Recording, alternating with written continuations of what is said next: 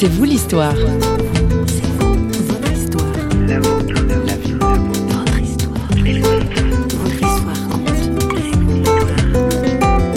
Quand on arrive en Europe en tant qu'Africain, on peut soit oublier d'où on vient, c'est-à-dire vivre sa vie européenne, s'intégrer et euh, point final. L'autre façon d'agir, c'est de ne pas oublier d'où on vient et d'essayer de participer à toute l'action d'aide au développement de solidarité internationale.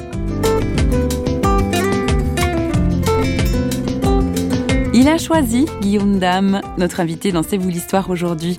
Marié à une Suissesse et père de quatre enfants, ce pasteur n'a pas renoncé à ses racines. Il a décidé de venir en aide à son Cameroun natal. Pour C'est vous l'histoire au micro de Christine Raymond, Guillaume Dame nous entraîne en terre africaine et raconte comment il a créé Réa Cameroun, une association d'aide au développement durable. Alors c'est une, une très belle histoire. Donc tout a commencé à la fin de mes études théologiques euh, au Cameroun dans cette région de l'Ouest, j'ai découvert euh, l'immense besoin, pas seulement de besoin de santé, mais de besoin d'éducation, de besoin de formation de jeunes déscolarisés, d'accompagner les orphelins qui étaient abandonnés euh, dans des familles. Et, avec quelques amis camerounais, on a mis sur pied dans ce, ce projet, ce centre, cette association, on l'a créé. Et REA, ça veut dire tout simplement réhabilitation, éducation et aide social, Donc c'est assez large comme programme.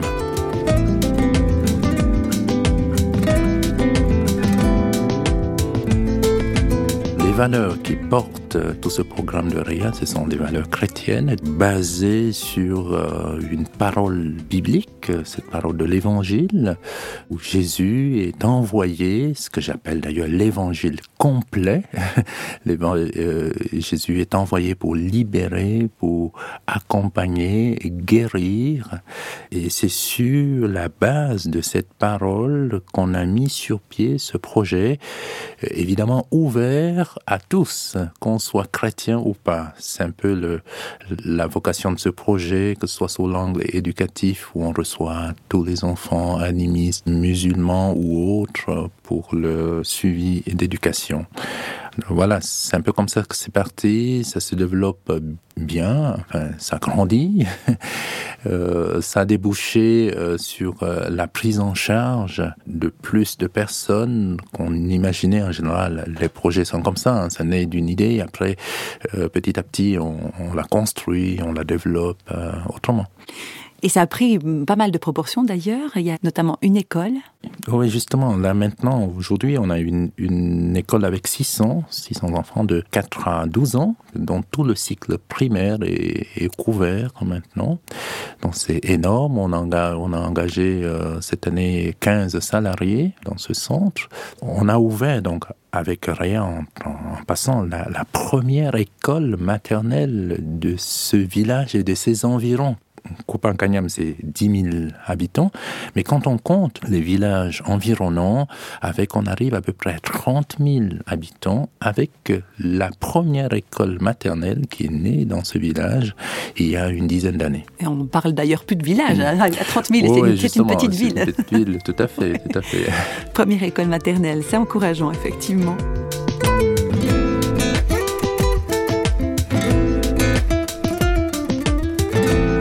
Côté de l'aspect éducatif donc, de ce projet, on s'est rendu compte ben, c'est assez clair dans tout ce qu'on fait. C'est-à-dire il n'y a pas de développement durable sans éducation. Plusieurs projets s'arrêtent tout simplement parce que les gens, à un moment donné, ne savent pas comment utiliser les outils qui leur sont mis en place. Et on a mis un accent sur l'éducation, mais aussi la formation euh, des personnes, parce qu'il y a plusieurs personnes, et particulièrement là en Copancaniam, plusieurs jeunes qui arrêtent leurs études, qui sont déscolarisés pour des raisons culturelles, économiques, et sont parfois même obligés de se marier, des mariages forcés, ça existe encore, et se retrouvent au chômage assez tôt. Euh, n'étant pas bête, donc il leur suffit euh, un minimum de formation en, agriculture, en couture, en informatique ou autre, en maçonnerie, en menuiserie, pour qu'ils se retrouvent euh, dans le monde de l'emploi. Et nous avons commencé donc aussi ce projet-là il y a quelques temps de pouvoir prendre en, charge les jeunes de 13 à 18 ans euh, pour leur donner une petite formation de manière à ce qu'ils puissent se prendre en charge. Et je pense, quand on parle de la sortie de l'Afrique du sous-développement, il y a tous ces aspects qu'il faut prendre en compte si on veut vraiment être efficace.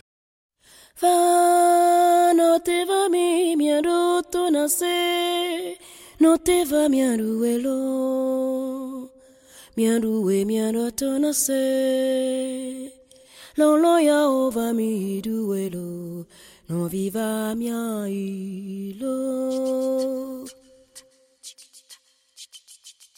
Va, non viva do tone ase, e alolo non vigne, non viva do to agbeyawo, non viva do to agbeyawo, non viva mia ilo agbele tekwa o, mia ila, mia ilo vivida. Name siame.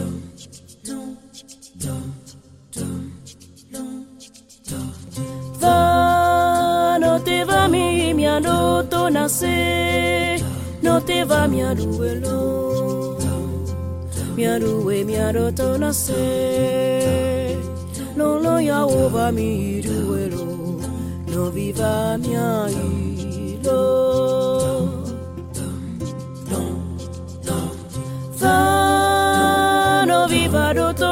se ehano lo no vivia no viva do to agbe yo no viva do to agbe yo wo no viva. Mia ilo agbele te po wo mia ilo mia ilo vivida na mesia me no no va do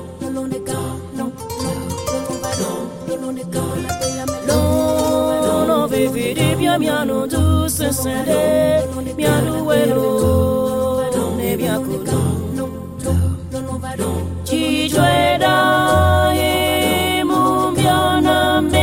On retrouve notre invité toujours sur sol africain, une terre que Guillaume Dame aime ardemment faire découvrir au travers des voyages écotouristiques qu'il organise. Alors, euh, le Cameroun est donc en Afrique centrale, au cœur de l'Afrique, et on dit que le Cameroun, c'est toute l'Afrique dans un pays. En fait, quand on a visité les dix régions du Cameroun, on a vu tout ce qu'on peut vouloir découvrir dans toute l'Afrique sur le plan géographique, sur le plan climatique, sur le plan culturel. Donc c'est vraiment toute l'Afrique dans un pays. Malheureusement, c'est très peu connu. Il y a très peu de promotion touristique au Cameroun. Quand vous allez dans une agence de voyage ici, en Europe, on, trouve très peu d'informations sur tout ce qu'on peut découvrir dans ce pays. Alors que depuis quelques années, j'ai organisé plusieurs voyages euh, avec l'idée de mettre l'accent sur l'écotourisme qui est une forme de tourisme solidaire qui met l'accent sur la prise en charge des personnes sur place, le logement plutôt chez l'habitant que dans des grands hôtels 4 étoiles parce qu'il y en a aussi dans des grandes villes en Afrique et de pouvoir euh, découvrir les aspects géographiques ou climatiques du pays avec euh, dignité. Donc ce sont tous ces aspects-là qui constituent ce label écotourisme euh, solidaire. J'aime bien ajouter le mot solidaire à cette terminologie-là pour montrer toute cette dimension où on peut donc voyager, on voyage comme touriste pas seulement pour découvrir, mais aussi on peut euh, y travailler, on peut travailler sur un projet. Par exemple, on peut aider à la construction d'une école euh, ou euh, à l'accompagnement des enseignants dans une école, dans notre école. Donc c'est tous ces aspects-là. Donc c'est tout, vraiment tout un programme qui se met en place là maintenant. Donc c'est pas les vacances, les doigts de pied en éventail sur la plage, c'est des vacances actives où on est aussi à la rencontre d'une culture différente et de personnes. On, rencontre des gens. On rencontre des gens, on loge chez des gens, on loge chez des personnes. Donc c'est euh, non, c'est bon. Euh, on passe aussi dans l'aspect purement euh, touristique, on passe aussi deux à trois jours à la plage. Donc on peut, on se détend aussi, on, on profite de la mer. On, donc il y a un peu tout ça. Donc c'est très enrichissant ces formes d'écotourisme solidaire parce qu'il y a, il y a un peu tout. Il y a plus que simplement du tourisme de découverte.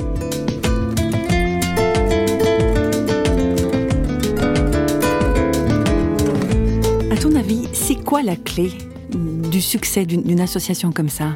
Alors, euh, je ne sais pas euh, où je me tiens maintenant, si j'ai le regard occidental du projet ou le regard africain. Je sais qu'il y a les deux.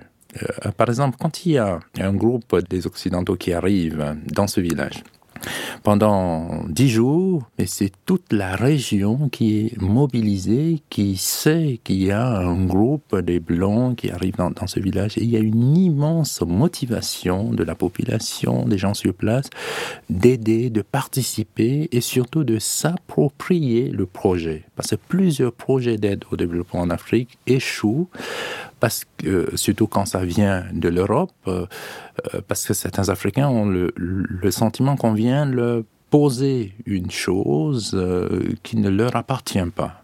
Et à partir du moment où les, les Africains eux-mêmes peuvent s'approprier le projet, et c'est ce qui se passe quand il y a ces voyages, et c'est ce qui fait son succès, c'est-à-dire à un moment donné, j'y ai beaucoup travaillé à l'appropriation, à ne pas être attentiste, c'est-à-dire de, tout attendre euh, de l'Europe, des autres, mais que les, les, les, autochtones, euh, les personnes bénéficiaires de ce projet puissent se mettre la main à la pâte, puissent y travailler. Alors ça, c'était, bon, ça nous a pris pas mal de temps, de sensibilisation, de formation pour que les habitants de ce village puissent euh, s'approprier ce projet. L'autre aspect, c'est le fait que je, ben, je viens de là, donc je suis natif de ce village, donc c'est un plus. Euh, ils savent que c'est pas une affaire extérieure, même comme je n'y vis plus constamment depuis 16 ans, euh, mais ils savent que ben, c'est leur affaire et qu'au-dessus, en amont, c'est quelqu'un du village qui le développe. Alors, euh, il y a du sérieux et ils savent qu'ils, euh, les habitants de ce village, ils savent qu'ils doivent rendre compte à un moment donné. Ils sont obligés de me voir, donc je serai là. Donc, il y a, il y a une sorte de redevance euh, de part et d'autre. On oublie un peu facilement d'où l'on vient, d'où l'on part. Ça nous arrange de perdre de temps en temps la mémoire. Quand il y a danger, on regarde son voisin. C'est bizarre. Sans voir qu'on l'a peut-être laissé trop longtemps à l'écart. Y a-t-il un cœur qui s'élève pour que tout le monde soit d'accord? Un cœur qui prenne la relève, quelqu'un qui vienne en renfort. C'est ma terre où je m'assois. Je bois, qu'on n'y touche pas. C'est mes frères autour de moi. Mes repères et ma seule voix, qu'on n'y touche pas.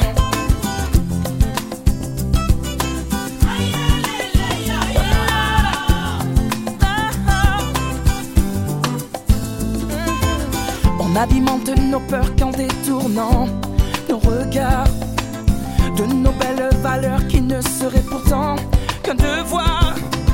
Et si l'on apprenait à se prendre la main, à se voir, autrement que des inconnus qui ne font rien, des histoires.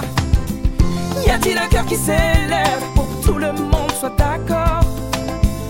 Un cœur qui prenne la relève, quelqu'un qui vienne en renfort. C'est ma terre où je m'assois.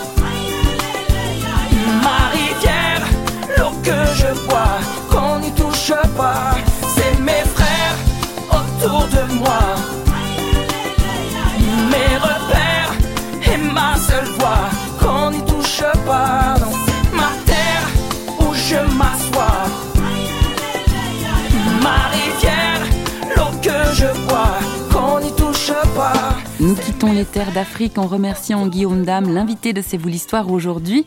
Pour en savoir plus sur l'association Réa Cameroun qu'il a créée, un site internet réa-cameroun.ch. Avec l'équipe de Radio Réveil qui signe cette émission, je vous dis au revoir et à tout bientôt. Ah oui, j'oubliais, faites donc un saut sur notre site internet parole.ch si vous voulez prendre directement contact avec nous. Bye bye